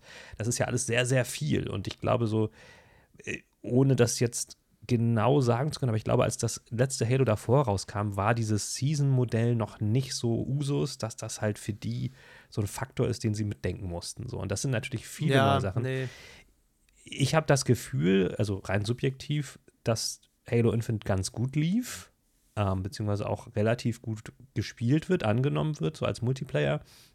Mhm. Als, als Kampagne, als Singleplayer-Ding ist es bisher, also nicht so krass in aller Munde gewesen. Also da weiß ich nicht, ob das die Erwartung in dem Sinne so erf erfüllt hat, aber sie haben ja da auch ab einem bestimmten Punkt so ein bisschen Schadensbegrenzung ähm, äh, betreiben müssen, als es äh, vor Release noch wegen der Trailer irgendwie ziemlich von den Leuten äh, gehatet wurde. Und ich glaube, da haben sie dann am Ende was bei rausbekommen, was, was alle so zufriedengestellt hat. Aber das ist natürlich so Ja. ein Ding, ne? Was erwarten die Leute und was kriegen sie am Ende und, und wie cool ist das denn in ihrer, in ihrer Erinnerung noch? Ich meine, ganz ehrlich, die, die älteren Halos, die sind ja alle schon ein bisschen her und ähm, ich fand die jetzt alle, du hast, glaube ich, mehr davon gespielt als ich. Ich fand die alle nicht immer so, nicht so richtig weltbewegend. Also, ne? Ich habe alle gespielt, außer fünf tatsächlich. ja, siehst du mal. Weil fünf nur Xbox ist, aber sonst habe ich alle gespielt. Aber die, die, Das, die sind schon gut. Das ist so, also ich habe es natürlich auch im Koop gespielt, das macht immer, Ja. ne, das trübt natürlich die Erinnerungen und ähm, alles macht viel mehr Spaß. ja, ja, eben. Aber ähm, Ja, aber die waren jetzt also nicht, alleine, ja. eben, die waren jetzt nicht so die krassen Dinger und, und, und Ja, ich glaube seinerzeit schon. Heute Ja. spielt sich natürlich, und es fühlt sich natürlich schon ein bisschen oll manchmal an. Aber interessant ist, dass es sich teilweise ganz anders anfühlt als moderne Shooter. ja, das ist Also, richtig. Ist aber auch ein schönes Beispiel eigentlich für eine Sequel-Reihe, weil du so viele Sachen, ähm, gerade wenn man die so in kurzer Frequenz hintereinander spielt, ich habe die ja mit Tiers, Ja. wie gesagt, Ja. alle vier hintereinander weggespielt über einen Zeitraum von ein paar Monaten. Ähm, immer so mal abends ein paar Stündchen. Und du, ent du entdeckst so diese, diese Genealogie so ganz gut, wie sich diese Spiele Mhm. entwickelt haben und auch so parallel an den an, an, an anderen Shootern quasi auch entlang Ja, entwickelt haben. ne? Ich meine, Halo Infinite ist ja jetzt ein ganz, ganz deutliches Beispiel, auch so wie, wie sich das äh, Design gerade der Welt und so eben an so ein, ja, wie man immer so blöd sagt, Ubisoft Open Worlds auch orientiert. bisschen, ne? So mit ja. diesen Lagern und äh, diesen Aufträgen und diesen ganzen Sachen so. Ja. Ähm, und ich, ich fand das immer sehr interessant bei Halo in der Schussmechanik so. Also heute bist du ja eine gewisse Art von Features einfach gewohnt in einem Shooter. Zum Beispiel, dass du die rechte Maustaste drückst und dann über Kimme und Korn ziehst. Das ist ja was, das gab es ganz lange überhaupt gar nicht. Ja, das stimmt. So, also wie gesagt, wenn du zum Beispiel Half-Life spielst, Ja. äh, da kannst du halt einfach nur klicken und schießen so und dann hast du halt einen sekundären Feuermodus häufig auf der rechten Maustaste. Und Halo ist eben auch so. Und äh, Halo hat dann eben auch so dieses, äh, ja, es fühlt sich irgendwie so seltsam arcadic an aus heutiger Sicht, weil du so, so ein, ein, ähm, eine Option für Präzision verlierst, die du normalerweise jetzt sehr gewohnt bist. So, du hast halt immer so dieses, okay, wenn ich präzise schießen will, dann drücke ich rechte Maustaste und zoom noch mal ran. Das geht da nicht, beziehungsweise es geht halt mit Scharfschützengewehren und das war's. Ja, ja. Und so, deshalb hast du immer so das Gefühl, du bist halt wirklich so ein Supersoldat, der eigentlich nur aus der Hüfte feuert. Und äh, das ist natürlich vom, vom Feeling her ganz interessant. Ähm, Gerade so, wie sie dann aber so diese, diese Fähigkeiten auch teilweise weitergedacht haben. ne? Auch sowas wie, dass du dann so bestimmte Spezialfähigkeiten bekommen kannst, so ein Schild aufstellen oder dass du so, ähm, ich glaube, Sprinten ist auch eine Spezialfähigkeit in irgendeinem alten Teil dann. Also du Okay. hast normalerweise gar keinen Sprint, sondern eine Laufgeschwindigkeit, was auch aus heutiger Sicht super skurril Oh ist, ja. weil du denkst, Digga, mach mal ein bisschen hin. Also wir haben hier den ganzen Tag Zeit. Ähm, und eine Sache, die, äh, die ich sehr spannend fand als Feature, wo du wirklich siehst, okay, wir brauchen jetzt fürs Sequel noch was Geiles. Ähm, Im zweiten und ich glaube auch im dritten Teil kannst du halt Waffen doppelhändig führen. Ah, Also kannst dann quasi ein zweites Sturmgewehr aufnehmen und dann rennst du halt mit zwei, Ballern, zwei ja. genau, Akimbo-mäßig, mit zwei Sturmgewehren rum. Das ging halt im ersten Teil nicht. Und ich glaube, das geht auch leider in Halo Infinite nicht mehr. ich Ähm, ich weiß nicht gar dran, nicht, ob es das in Halo 4 noch gab. Ich glaube, da gab es es auch nicht mehr. Ja. Ähm, so, das war, das war so sowas, wo ich dachte, okay, da brauchten sie jetzt noch irgendwas, was das Ganze abhebt. So, weil natürlich hast du zu der Zeit noch viel mehr dieses, okay, es sieht jetzt geiler aus. Ja, weil damals ist halt einfach noch viel mehr passiert. waren die Sprünge so, halt was größer, Opt ja. Optik angeht. So. Ich meine, jetzt, ne, wenn du ein Spiel von 2017 nimmst oder eins von heute, äh, pff, je nachdem, wie die Grafikeinstellungen sind, je nachdem, wie der Artstyle ist, ist das kein eklatant großer Unterschied. Ja. So, das ist Oft nicht. Nee. und da war es noch, da war das noch viel krasser. Und da hast du halt schon gemerkt, okay, ja, es wird optisch natürlich krasser. Und sie haben dann eben geguckt, wie können sie an der Spielmechanik so tweaken, dass es sich auch einfach krasser und geiler noch anfühlt. Mhm. So, und da, genau, dieses Akimbo-mäßige war für mich so ein typisches, typisches Feature, was du ins Sequel haust, einfach damit es noch ein bisschen mehr knallt.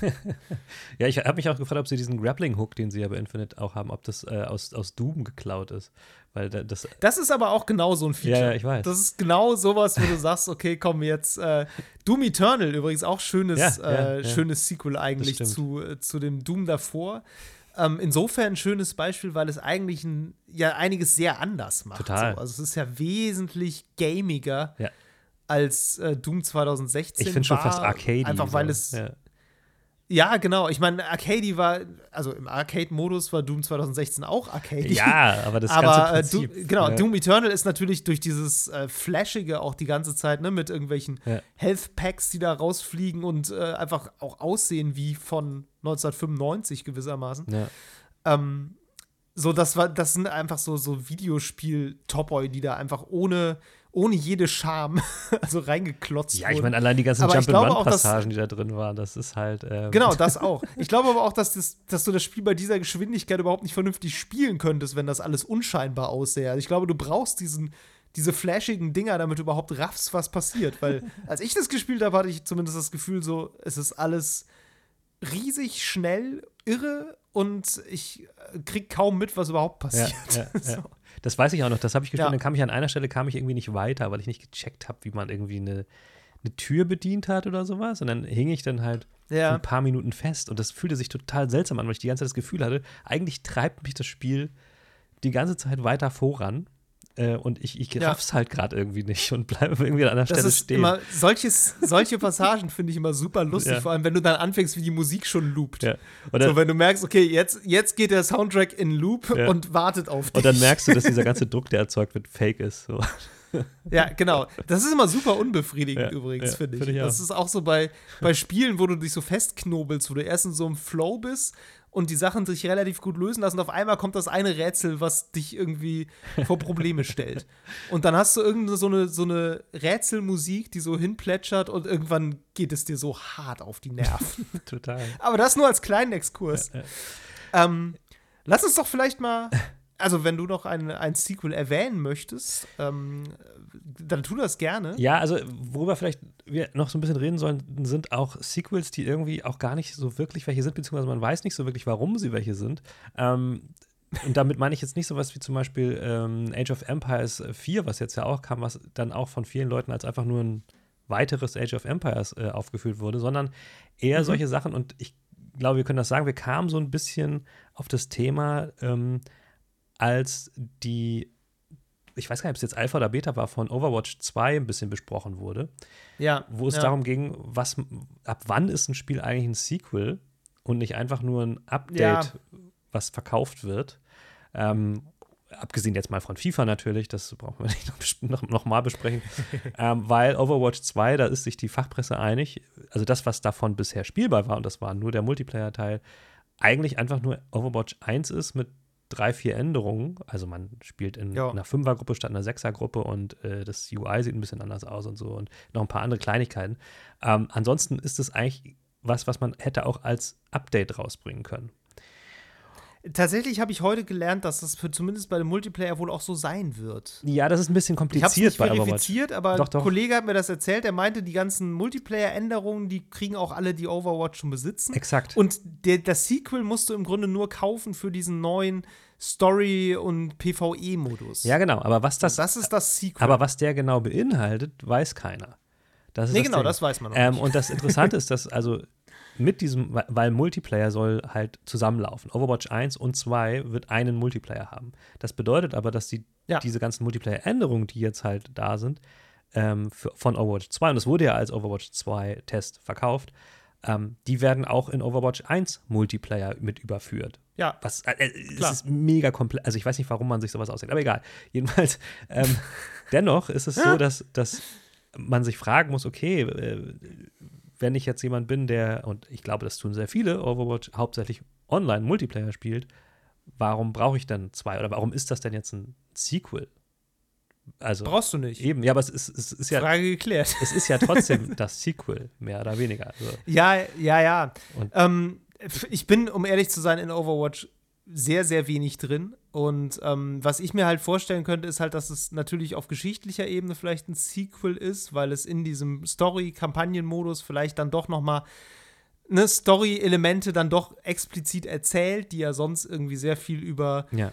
Ähm, irgendwelche Kurzfilme, Comics und so weiter erzählt werden in diesem äh, Universum, was ja doch recht ausgefuchst ist. so. Mittlerweile, ja. ja. Ähm, ich könnte mir, könnte mir vorstellen, dass das die Idee dahinter war, zu sagen, wir, wir kapitalisieren jetzt noch mal so richtig diese, diese Welt, die wir hier haben, weil das frage ich mich bei ganz vielen Sachen, manchmal auch so Valorant und League of Legends mhm. und so.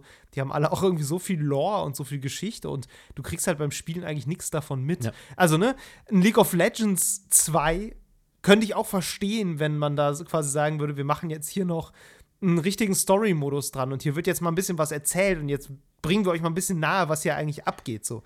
Und äh, das war, würde ich vermuten, eine Überlegung auch bei Overwatch 2 ich, klar, ich verstehe diesen Einwand, warum ist das jetzt ein Sequel? Weil die Hälfte davon ist eigentlich ein Update ja. und die andere Hälfte ist ein zusätzlicher Spielmodus. Ja.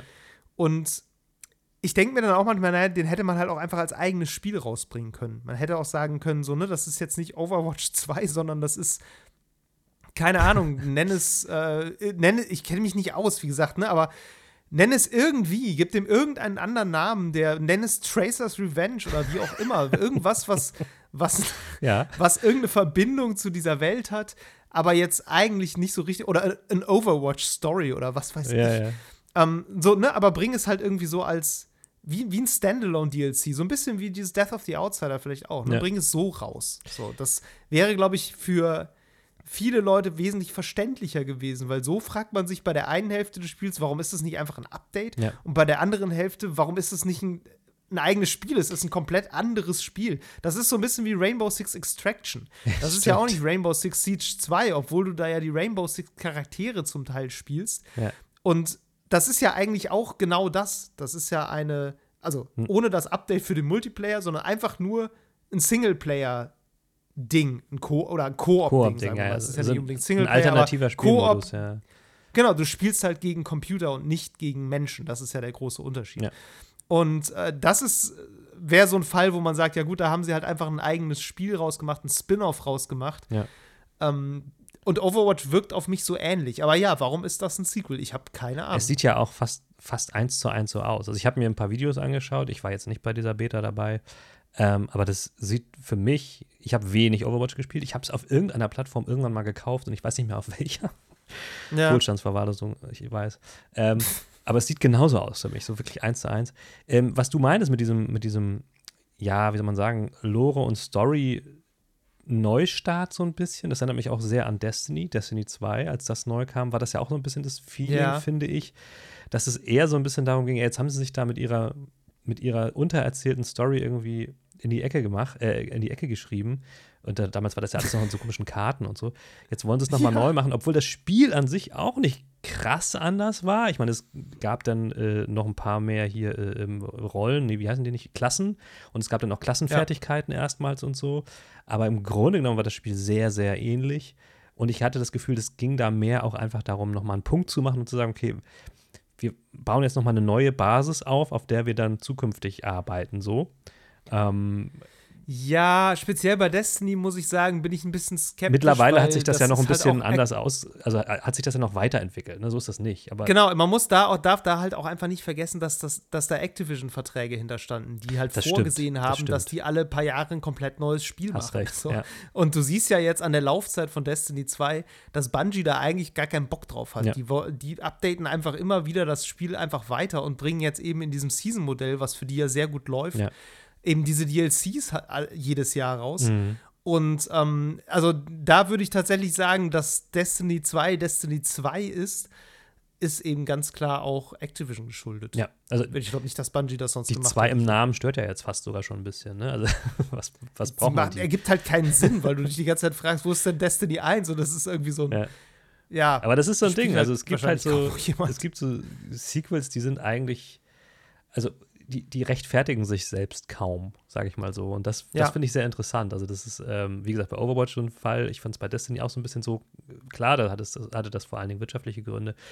Und ähm, das ist anders als, als man es von früher kennt. Also, ich meine, wenn wir jetzt das uralte Filmbeispiel wieder ranziehen, meistens gibt es ein Sequel zu einem Film, wo man wissen will, wie die Geschichte weitergeht oder was ist aus den Figuren geworden. Oder ne, Ja. wie, wie performen die Figuren in einem anderen Setting sozusagen. Ähm, und das war bei Games lange Zeit ja ähnlich, bis es dann halt dahin ging, dass Games eigentlich nicht mehr durchgespielt werden können. Das bedeutet, ein Spiel, was nicht durchgespielt werden kann, wieso, also ja, wie macht man dann ein Sequel dazu? Also in welcher Form? Ja, ja. Ähm, und da gibt es verschiedene bunte Lösungen zu. Also ich meine, stell dir vor, sie würden jetzt Fortnite 2 machen wollen. Das ist ja quatschig. Äh, das ist dann so ähnlich wie Destiny 2 wahrscheinlich. Total. Und ich meine, vor Fortnite ist es halt noch absurder, weil die ja auch noch, also die updaten ja selbst auf Engine-Level quasi eine ganze Menge. Also, sie ja. haben ja das ganze Spiel schon in die Unreal Engine 5 zum Beispiel umgezogen, ja. was du jetzt auch, glaube ich, vor allem machen kannst, wenn dir das Ding selber gehört und äh, ja, du das bedienen kannst wie kaum ein zweiter so. Ähm, aber ja, ich sehe auch, dass das vor allem eine Schwierigkeit für so Multiplayer-Titel ist, weil die einfach heute so iterativ funktionieren und so sehr auf ständige Veränderung auch setzen. Ja. Ne, ich meine, früher waren Multiplayer-Titel, äh, da hast du Halo 1 gespielt und irgendwann kam Halo 2 raus und dann hast du Halo 2 Multiplayer gespielt und dann kam Halo 3 raus und dann hast du Halo 3 Multiplayer gespielt. Genau. Ähm, kannst du auch mit der Master Chief Collection ja immer noch quasi machen. Ja. Ähm, ich meine, Call of Duty ist ja auch noch so ein bisschen das alte Modell dann, ne? Da ist ja auch Ja. irgendwie, äh, das, ich meine, jetzt haben sie dieses Warzone, das haben sie ja extra deshalb geschaffen, Ja. um dieses übergeordnete Ding Das zu ist haben. quasi die Aber ich Lösung, meine, ne, ihre das- Lösung für dieses Problem halt, genau, ne? Genau, weil jedes Jahr stirbt ein Call of Duty Multiplayer, Ja. so in den Milliarden, ja, Milliarden nicht, aber Millionen von äh, Dollar geflossen. Vielleicht auch Milliarden, man weiß es nicht so genau. Eher eingenommen. Ähm, Millionen sind reingeflossen, Milliarden wurden damit hinterzogen genau. wahrscheinlich. ähm, naja, das ist halt einfach ähm, ja eine Schwierigkeit, die du mit so einem Multiplayer-Spiel halt hast. Beim Singleplayer weniger, finde ich. Ja. Da ist es, finde ich, eher so ein bisschen die Frage, ah, kannst du irgendwie storymäßig noch was wirklich erzählen, was ein Sequel auch rechtfertigt, Ja. so. Und wie kannst du es halt auch gameplaymäßig unterfüttern? So, ich habe Horizon Forbidden West jetzt zum Beispiel noch nicht gespielt, aber äh, nach dem, was ich davon gesehen habe, dachte ich mir halt so bis zum Release auch noch so, hm, ob das genug ist, um das jetzt zu rechtfertigen, Mhm. dass das irgendwie jetzt ein, dass da jetzt ein Sequel ist. Und auch bei God of War denke ich mir manchmal so, ja, ich weiß jetzt nicht, wie der nächste Teil wird, ja. Aber ich weiß jetzt auch nicht, was sie da jetzt groß noch anders machen, um da irgendwie das Gefühl wirklich rüberzubringen, dass es ein Sequel ist. Ich meine, speziell bei God of War ist es eigentlich relativ einfach. Du müsstest einfach mal mehr als einen Endgegner zum Beispiel haben. So.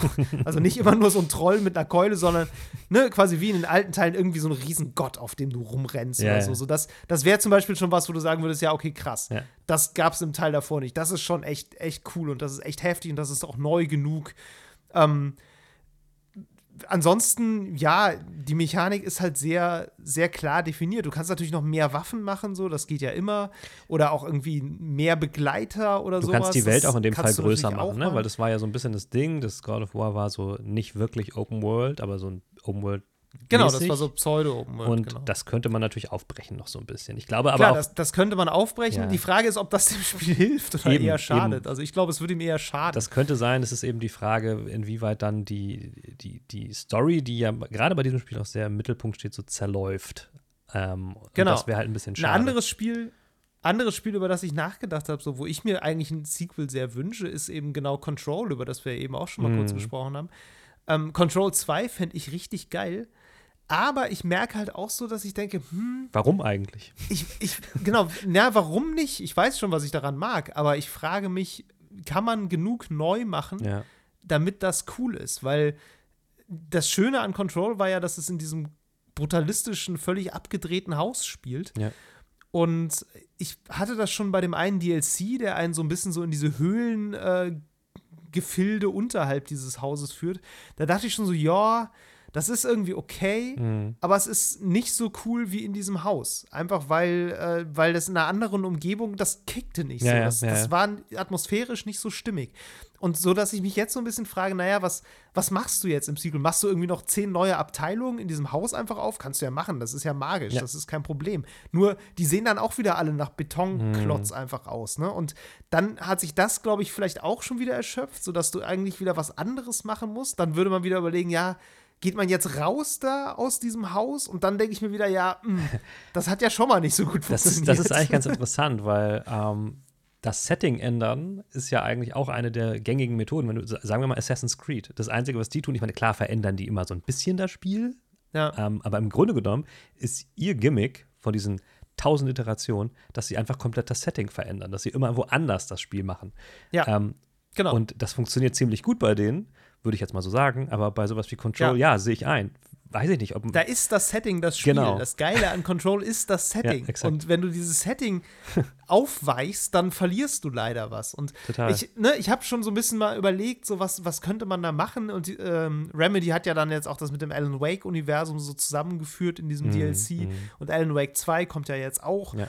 Und ich habe ja immer noch so diesen, diesen Fiebertraum, dass sie so eine Art ähm, Control-Plattformspiel machen, so, ne? Also so ein bisschen wie ein, ein bisschen wie ein Service-Spiel, dass du quasi so als Agentin dieses Hauses losgeschickt wirst, um eben diese, diese Phänomene zu untersuchen, die dann später in diesem Haus dann ja contained werden und irgendwie Ja. erforscht werden. So. Ah, Äh, sodass du gewissermaßen in diesem Universum so verschiedene Kurzgeschichten immer hast, okay. die du spielen kannst. Mit diesem Spiel als, als so eine Art Hub, sodass du also in diesem Haus irgendwie bist und das dann da auch erforschen musst vielleicht.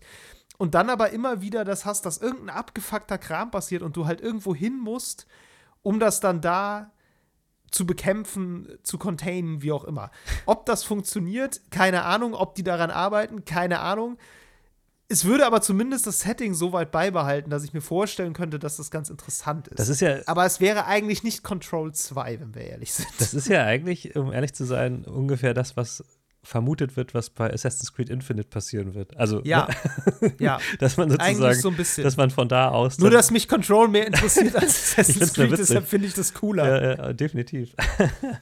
Ja, ja, das wäre eine Möglichkeit, das auch ein bisschen anders zu machen und trotzdem so die, die faszinierenden Mechaniken vielleicht zu transportieren und zu umgehen, dass man sich zu große äh, Herausforderungen als Entwickler irgendwie Ja, ja. aufbaut. ja, ja. Ne? Das ist, ja. Ich meine, was auch lustig wäre, wäre, wenn, also das war ja jetzt so ein 80er-Jahre-Büro, ne, wenn sie quasi so ein, so ein modernes Agenturgebäude hätten Ja. und du läufst irgendwie so, so über so einen Campus und dann Gibt es da kämpfst Obstkorb du irgendwie in, im, im Bällebad und wirfst mit Obstkörben und, weiß ich nicht, mit Billardkugeln und musst irgendwie, Ja, ja, ja. Leute, die dann noch am Tischkicker stehen um 22 Uhr, weil noch der Pitch raus musste, die musst du dann irgendwie wegkegeln, keine Ahnung.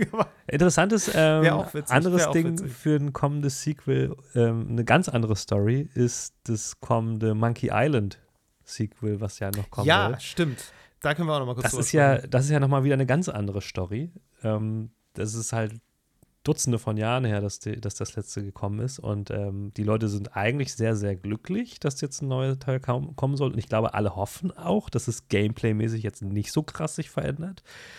Mal ganz abgesehen von der Tonalität, die natürlich hoffentlich gleich bleiben soll. Aber nun wurde ja auch direkt Kritik laut am, am Grafikstyle, weil den Ja, Leuten ja. Der, der Artstyle nicht gefiel, den sie da jetzt äh, in dem Teaser gesehen haben. Und Der ist so ein bisschen abstrakter, ne? So ein bisschen ja, kantiger. ja, und ich kann, ich kann die Kritik sogar nachvollziehen. Es ist, ist ja was anderes, sagen wir mal so. Ähm, Ja. Und Ron Gilbert, der, der Macher, hat dann sich aber geäußert und meinte, ihn hat das total enttäuscht. Was ich verstehen kann, also genauso. Ja. Äh, und er sagt, ja, das ist halt vielleicht nicht das Sequel, was ihr gerne hättet, aber es ist das Sequel, was ich gerne hätte. Und das ist ja, Ja. denn in dem Fall sollte das ja das Wichtigere sein. Und das ist natürlich Genau, eine und wenn die, interessante Leute, wenn die Grundfrage. Leute schlau sind, genau, wenn die Leute schlau sind, akzeptieren sie das auch, weil das ist, du kannst dir nicht immer wünschen, dass Sachen so wie früher sind und wenn die Leute von früher dann machen, Sa- Sachen so machen, wie sie damals schon gemacht haben und wie sie sie jetzt auch machen wollen, Exakt. ja, dann brauchen die Leute, glaube ich, einfach ein bisschen Vertrauen. Genau, und Ich glaube, viele Leute fanden es aber auch geil. Viele Leute fanden's cool, so. Klar, Mecker gibt es immer, aber Ähm, aber äh, vor allen Dingen sollte man die Kreativität desjenigen nicht einschränken wollen, der halt das kreativ erschaffen hat, was man so liebt. Aber ähm, dennoch, die Grundfrage finde ich interessant zu sagen, ja, für wen wird denn so ein Sequel eigentlich gemacht? Also für die Leute, die es ja. die es sich, also die es kaufen sollen und die sich das wünschen, die spielen, oder ist das Sequel auch halt ja eine, eine künstlerische äh, Herausforderung oder, oder etwas, was, was ein Künstler dann halt neu erschaffen möchte? Natürlich ist es im besten Fall beides, aber Ja. In vielen Fällen heutzutage ist es wahrscheinlich, wie auch damals bei Destiny 2, ähm, es steckt da ein wirtschaftlicher Antrieb hinter, würde ich mal so behaupten. mit Sicherheit. Und dann hast du klar. natürlich direkt äh, auch schon wieder Herausforderungen. Ja, du musst dir was Neues ausdenken, auch wenn du vielleicht hin und wieder gar nicht so. Ja, wenn du eigentlich relativ zufrieden bist, musst du dann plötzlich neue Sachen unterbringen, die, die irgendwie auch vielleicht den Anschein von Neuheit verbreiten müssen. Also ich meine, ähm, so ein Far Cry, finde ich, ist auch eigentlich letztlich immer das Gleiche, aber. ja, ja. Sind ja auch nummerierte Sequels. ähm, und reproduzieren nur dann verschiedene Bösewichte, die von verschiedenen berühmten Schauspielern gespielt werden oder auch eben nicht. Ja, also äh, der, der Anspruch ist halt äh, für jeden unterschiedlich, vom, vom Verbraucher und vom Erschaffer. So. Ja, das ist, das ist wahr. Idealerweise fällt beides zusammen. Also ja. ne, bei Monkey Island äh, hofft man ja dann auch einfach, ne, dass, wenn er das Spiel macht, was er machen will, dass die Leute, die das damals mochten, das auch jetzt mögen. Ich meine, ähm, wie du eben meintest, so am Gameplay wird sich nicht viel ändern. Ich meine, das ist ein Point-and-Click-Adventure. Was willst du da im Gameplay ändern? Ja. Äh, letztlich geht es dann halt um, um Rätsel und um, und um Texte. Es Total. geht auch um Witz ja, ja. und auch um gute Sprecher und Sprecherinnen und so weiter.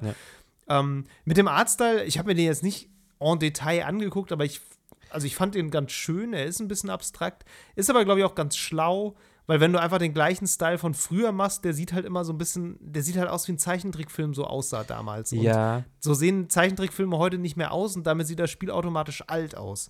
Und das ist nicht unbedingt schlau. Ja. Gleichzeitig ist es auch Quatsch, da jetzt auf Realismus zu gehen, weil dafür steht das Spiel einfach nicht. Und dann ist so ein abstrakter zeitloser Style, glaube ich, ganz klug. Ja, also, also ich verstehe, glaube ich, warum sie den genommen haben. Es gab ja auch noch ähm, von dieser, von diesen, von diesem, ähm, ich weiß gar nicht, ist, ist es ein Remaster so? Es gab ja so eine, so eine, so eine neuere Version, die habe ich mir damals, habe ich auch schon erzählt, auf, auf ähm, Mo Mobile gekauft.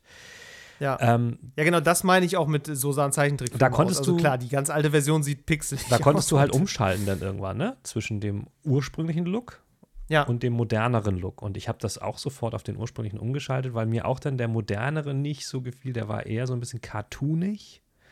Mhm. Und das gefiel mir auch nicht so. Also, es ist natürlich auch mal so eine Sache, ne? man, man verbindet bestimmte, bestimmte Dinge mit so einem alten Klassiker und ähm, den möchte man dann halt auch entsprechend weitererleben. Und das ist halt auch, auch eine große Frage der Erwartungen. Ich weiß auch noch, ein völlig anderes Beispiel so bei den, den Matrix-Filmen. Ähm, ich glaube, als 2 und 3 kamen, fanden die meisten Leute die irgendwie scheiße. Ähm, und ich habe dann gesagt, ey, ja, klar, aber das ist eine, also ich habe halt nicht erwartet, dass es so wird wie der erste Film. Ähm, ich finde die an sich eigentlich ganz cool. Es ist auch da eine Frage von, was, was, was, was, was will man eigentlich haben? Will man einfach den alten nochmal in neu cool? Oder will man ja. einfach was Neues haben? So. Und das ist wahrscheinlich ja. da auch das Problem, so ein bisschen. Aber ey, lassen wir uns überraschen, ja. es dauert noch. Ich finde bei, bei Monkey Island witzig ähm, oder interessant zu sehen, damals waren die deutschen Texte halt enorm cool und witzig übersetzt, mit einem ganz eigenen Humor. Mhm. Und ich glaube, derjenige, der die übersetzt hat, der wird das vielleicht nicht unbedingt jetzt auch noch so machen und vielleicht wird er nicht diesen eigenen speziellen Humor da reinbringen. Ich, ich, mir fällt der Name nicht an. Das wird interessant auf ja, jeden Fall. Das war, das war jemand, ich glaube, der hat früher für Gaming-Magazine auch ganz viel geschrieben. Mhm. Ähm, der war, der ist auch irgendwie halbwegs bekannt. Ähm, und der wird es wahrscheinlich nicht nochmal machen. Und das ist natürlich dann interessant zu sehen, ob das dann in Deutschland gar nicht so ist, wie die Leute sich das von damals erinnern. So. Ja, ja, das kann natürlich auch noch passieren. Das Wobei ich schon glaube, dass die da, äh, die werden darauf achten. Ja, also hoffen wir Auch mal. bei der Auswahl ihrer Agenturen und so. Das, äh, ja, ich meine, das ist jetzt, ist ja. jetzt kein riesen AAA-Entwickler, ne? Also, ich weiß nicht. Ob, Nö, ob aber die haben ja trotzdem eine, eine, Auswahl, welche, welche Agentur ihre Texte übersetzt. Das ja. können sie sich ja schon, also ist auch eine Frage des Preises, aber ja. Ja. Also sonst, die können einfach die Leute nehmen, die Disco Elysium übersetzt haben. Das war, war, auch gut. Das stimmt. Die können das. Das stimmt. Die können Und die sind auch, waren auch keine AAA-Entwickler. Also da mache ich mir relativ wenig Sorgen, dass, wenn die das wollen, dann wird das schon, Denke ich wird auch. das, glaube ich, schon gut. Jo, also. Gut. Sequels. Sequels. Sie nehmen kein Ende. So sieht's aus. Sie nehmen kein Ende, Miro. Wir sehen uns im Sequel zu dieser Folge in zwei Wochen und alle, die zugehört haben, ähm, hören uns dann vielleicht auch wieder. Unbedingt. Tut das sehr gerne, wir freuen uns. Ja. Ähm, bis dahin. Ja, vielen Dank fürs Zuhören. Ciao. Tschüss. Das war Level Cap Radio Folge 89. Wenn euch diese Episode gefallen hat, lasst uns doch eine nette Bewertung da. Abonniert den Podcast und empfehlt uns unbedingt weiter für den Algorithmus. Kritik, Lob und Spieletipps gehen per E-Mail an levelcapradio at gmail.com. Auf Twitter sind wir unter lcrpodcast zu finden. Außerdem twittere ich unter djmeru und David unter hamlabum. Vielen Dank fürs Zuhören und bis zum nächsten Mal.